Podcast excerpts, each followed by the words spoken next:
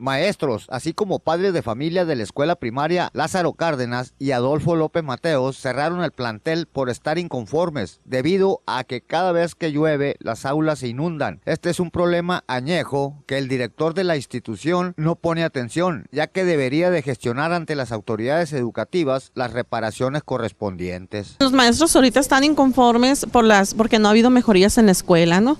Eh, tenemos unos problemas con los salones eh, en la parte de, la cancha, de, mm, son alrededor yo creo como seis salones más o menos que se inundan con las lluvias.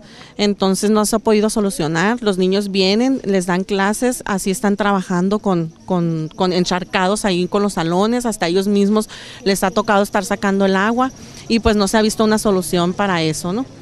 Entonces los papás también comentan pues que el trato, que no hay, que el director no está presente en su horario de trabajo para alguna queja ¿no? que, que tienen.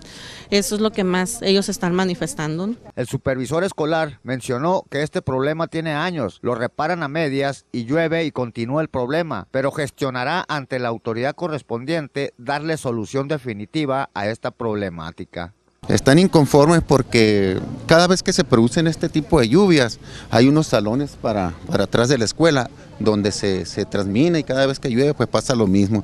Se ha tratado de solucionar pero nada más es momentáneo lo, la solución que se le da cuando trabajan ahí en ese, en ese aspecto con esas aulas. Esto se ha dado cada vez que se producen las lluvias, ya, ya la han tratado de arreglar pero solucionar así definitivamente no. Vamos a tratar de darle solución ahorita voy a hablar con la delegada a ver si mandan ingenieros para que den una solución definitiva.